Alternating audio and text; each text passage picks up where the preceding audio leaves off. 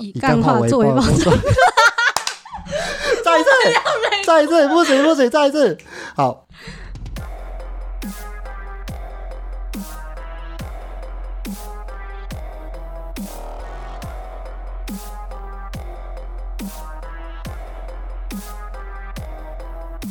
欢迎收听《奇妙资讯增加了》，我是老八，我是黄鑫，以知识为枪，思想为盾，以干话作为包装，让我们一起抵抗生活中的资讯战。Yes，终于成功了，他妈的！好啦，我们现在介绍一下我们自己。对，听众应该不认识我们。好，大家好，我是我们是资讯战村的指南，那所延伸出来的一个 podcast。我是里面的写手老八。嗨，我是黄鑫，是资讯战生存指南的前任负责人，负责把工作丢给别人。谢谢黄鑫的介绍。对，为什么是前任负责人呢？因为我把 负责人的这个工作也。丢给别人做了，谢谢大家，谢谢大家。我爱现任的两位可爱的同伴。那那我们又有请负责人来介绍一下我们资讯站生存指南到底是什么好了，以免就是有人就是哎我们的未开发听众，替我们未开发听众就是谋一下福利嘛，就是介绍一下我们资讯站生存指南到底在干嘛。那要讲我们在干嘛之前，要先讲一下资讯站是什么哦。资讯站其实是战争的一种方式，那它。包含，但并不仅仅只是假新闻。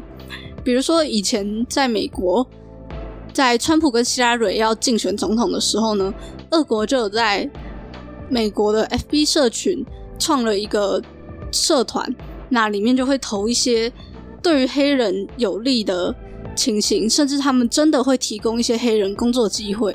但是呢，等到快要选举的时候，再开始呼吁大家说。我们不要出来投票，不要把票投给希拉瑞，那就利用这个东西，成功的把希拉瑞的得票率往下拉。我记得那时候还有个好笑的事情，就是那个希拉瑞是机器人这件事情。哦，这是很神奇耶！但是这个东西到现在还有很多类似的传言。嗯，你要不要来说说看？我觉得这种好笑的东西是，呃，因为呃，大家知道。呃，美国他们在他们其实，在经营这种呃，怎么讲，黑人社群。他们其实不止经营黑人社群，他们还经营了非常非常多各个不同种族的一个社群。他们去针对这些种族们，他们去分配各式各样不同的一些新闻或者是一些题目。他们在黑人社群里面，他们可能就分享一些像是呃，黑人被打，或者是黑人主张黑人权利之类的一些东西。在取在这就就跟黄金讲的一样，在取得他们信任之后，他们其实是会去分享一些阴谋论。像是我刚讲的，希腊尔是机器人，民主党的那这种候选人们已经被呃外星人所操控了，你出来投票也是没有用的之类的新闻。那我觉得这个也其实蛮成功的，那时候好像创下了美国史、美国投票史上的黑人投票率新低，是吗？对他们其实也没有真的说你一定要投川普，你一定不能投希拉里，但他就是告诉你说，好，你不要出来投票。嗯，就是成功。呃，俄罗斯就是利用这个这种资讯战，这种。哎，他他也不见得是假新闻，他就是营造了，他就让你相信，呃，这个社群之后，然后你就会你就会把一些极端言论啊，或者是假讯息贴出来，他们就会相信，他们就跟白痴一样相信了。对，那殊不知白痴也可能是我们自己。对，这就是重点。没错，就是为什么我们要做资讯在生存指南喽。就当你在笑小丑的时候，发现小丑其实是你自己。没错，我们都这我讲真的，就是。我们都有可能在资讯站里面，你知道吗？就像我们前我们前阵子有发那个乌克兰的贴文，对我们那时候有发现一些资料，是在乌俄战争一开始打的时候呢，就有非常多的影片或者是相片流在 TikTok 或者是在 Instagram 上面流传，都是乌克兰被疯狂轰炸的影片。嗯哼，但是。过了一阵子之后呢，大家才发现说，哦，那些影片其实是游戏的模拟画面，或是电影的模拟画面。嗯嗯，甚至哎，我看那个很神奇的，就是不止俄罗斯，就是不止那些个人的那种粉钻有上传这些东西，连乌克兰的这个国防部，他其实自己也有上传类似的一个假新闻，它其实是一个游戏画面。对，就是不只是俄罗斯在打资讯战，资讯呃，就是那个乌克兰他们也在丢这些资讯战回去，这是一个互相的一个过程。嗯。那哎，那那种资讯战到底会对我们有什么影响？那当我们讲到战争的时候，第一个想到就是直接拿炮火互丢嘛。嗯哼。但其实这种打法呢，会有耗费非常大的，不管是资金也好，我们的武器也好，或者是可能会丧失很多人命也好，所以大家会希望说，可以不要用。可以不要真的打起来，就让对方投降。嗯，哦，这让我突然想到以前那个楚汉相争的时候，那个项羽的四面楚歌，就很像现在那个啊，就是现在金门跟那个跟韩国韩国交界的那个什么新战场啊，那边就是一堆大声功，然后在跟他们说什么，哎、那个共军弟兄们赶快投降，这边有那个你们前有刀山后有火海 之类之类的东西。对，就是这个资讯战，其实或者是这种认知作战，从很久很久以前大家就会开始用，只是到了现代，因为有网络，然后全球化的关系，所以它更容易被拿来利用，也更容易影响到我们的生活。嗯哼，呃，甚至我们都有可能在不知不觉之间，就是默默的帮俄罗斯去打这个资讯战，去帮这些资讯宣呃给宣传出去，然后就让乌克兰人认为他们自己好像输了，因为俄罗斯最重要的东西是打击乌克兰人的心情。但有趣的是，这个东西不只是俄罗斯在打乌克兰，同时乌克兰也有用资讯战去对付俄罗斯。比如说，他们那时候有俘虏一些士兵，那就去访问他们，就会看到那个士兵在那边哭说：“啊，其实我也不知道我要来，然后我真我以为我只是要去受训而已，然后我很想我妈妈。”就是类似这样的画面流出了之后，再传给乌克兰的人人民看到，就会发现，诶，那些士兵好像是被骗去的，然后发现那些他们的儿子现在在战场上送死，送死。留着我不剪，留着不剪。好，继续。对，那这个会让他们国内反战的声浪冲高，那也希望可以借由这样让乌俄罗斯的政府就不要打仗。嗯，哎、那另外我这部分我觉得泽伦斯基也蛮聪明的，因为像是我记得在冲突刚爆发的时候，俄罗斯就有传出一些声音说泽伦斯基已经逃离逃逃离基辅。那其实泽伦斯基马上他就反映到说，哦，这是俄罗斯的资讯战，他马上拍了相关的影片，像是哎、我人还在基辅，我都跟大家在一起作战。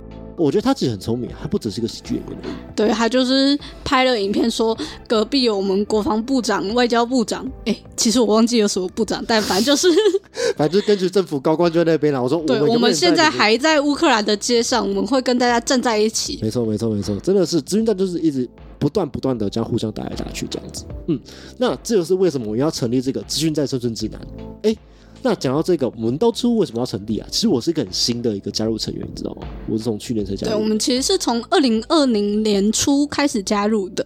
那那个时候是有一个人叫张佩信，他听到专门研究资讯站的沈博阳教授演讲，那那时候就发现这个议题很重要，但是很多年轻人都从来没有听过，所以呢，他就选在 Instagram 上面成立一个账号，然后要跟大家科普资讯站是什么东西，然后期望让不知道资讯站的人可以知道，然后也知道可以去哪里继续去找更深的东西。嗯，哎、其实我第一次听到资讯站也是差不多在二零一九、二零二零年那个时候。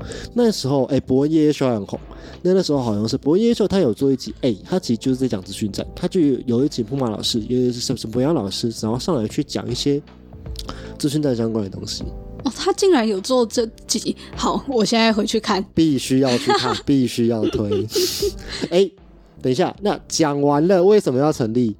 那我们来好奇，哎、我们的现在负责人搭档为什么会加入嘞？哦，这是一个快乐的故事，因为当时，哦，我现在还是佩欣的小迷妹，啊，简单来讲啊，追星啊，就是为了追星才加入这个组织的啦。就是我那时候以为说佩欣也在里面工作，所以我只要加进来，我就可以跟他一起工作了。殊不知，就是他自己把这个组织创起来之后呢，就把这个东西交给别人来营运。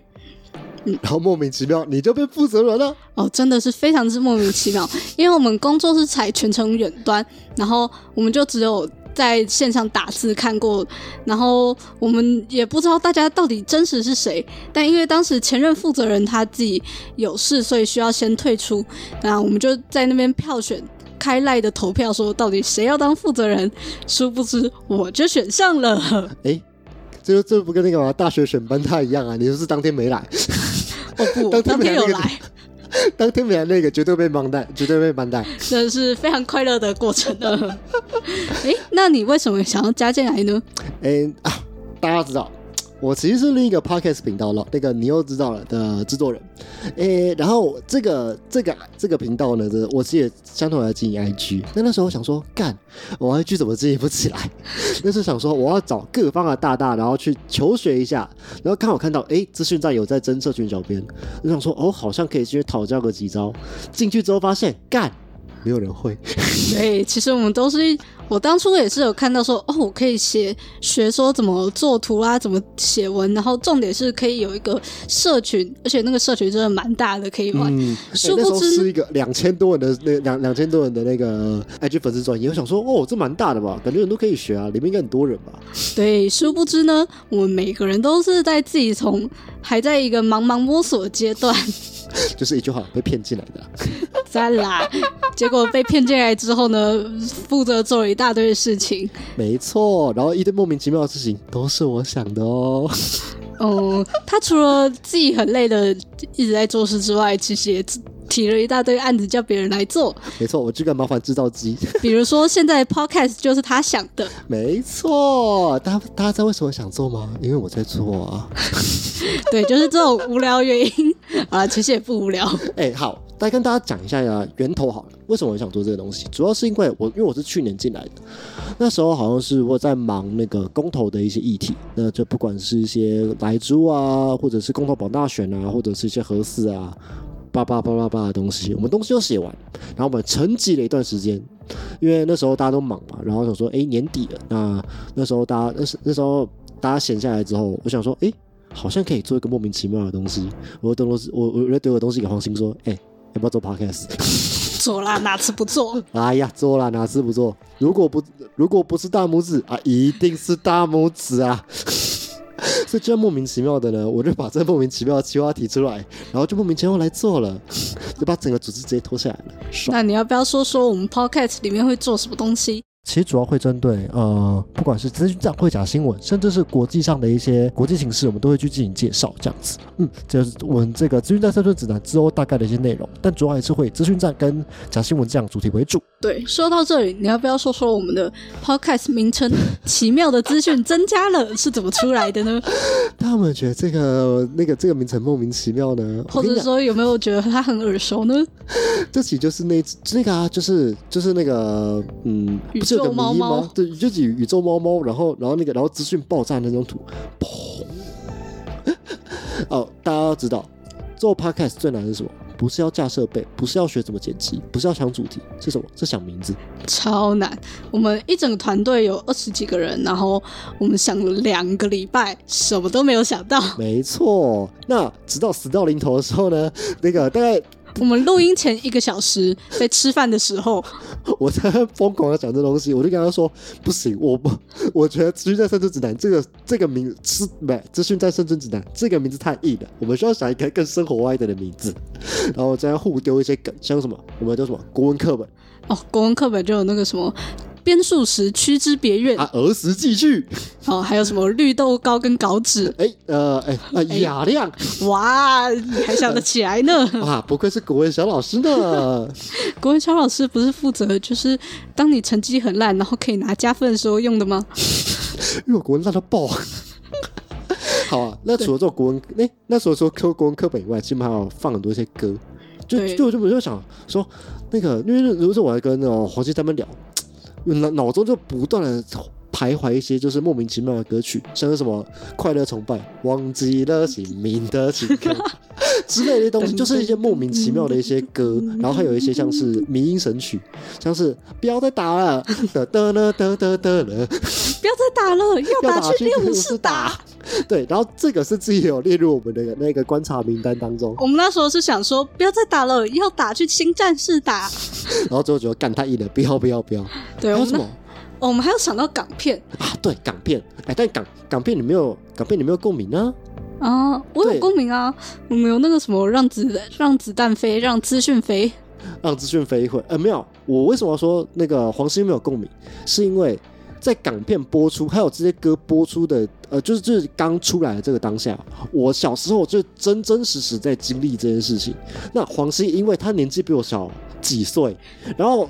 而且他家没有第四台，到最后就发现说，哎，我丢出这些东西，他是有反应的。但是他为什么有反应？是因为他最近这几年他变成民音之后，他才有反应过来的。啊，没有啦，绝对不是年纪的关系，是因为我家没有电视的关系啦。没有，绝对是年纪的关系啊，干你你啊！好啦，总之就是就是不断的这样丢接之后，然后就我们看到米音，那时候我们就会看各自各自的迷音，然后突然丢出一个啊，不然就放那个宇宙猫猫，奇妙的资讯增加了，也也刚好搭配我们的科普主题，是不是？是吧？应该都是一些奇妙的资讯。莫名其妙的资讯增加了，也希望大家真的有这种莫名其妙的资讯可以增加啊。对，希望有资讯、有知识。对，希望不要只是干话。好了，那这是我们的第零集，就是我们要稍微介绍我们自己的节目啊，还有我们这个节目到底要干嘛。对，那如果喜欢我们的节目，欢迎到 Apple Podcast 五星好评刷起来，然后也可以去 IG 追踪资讯站生存指南，要记得是战争的战，不是那个站牌的站哦。嗯哦，是哦，干！我在想问，我想为什么你要打这个？因为我打错字，干。没有，不是因为大那个自动选字的时候都会出现站牌站，而且大家第一个想到也都是站牌站，而不是战争的战。啊。好了，总之去资讯站生存指南，按赞、订阅跟分享给你所有的朋友。那今天的节目就先到这边，我是老八，我是黄鑫，那下次再见了，拜拜，拜拜。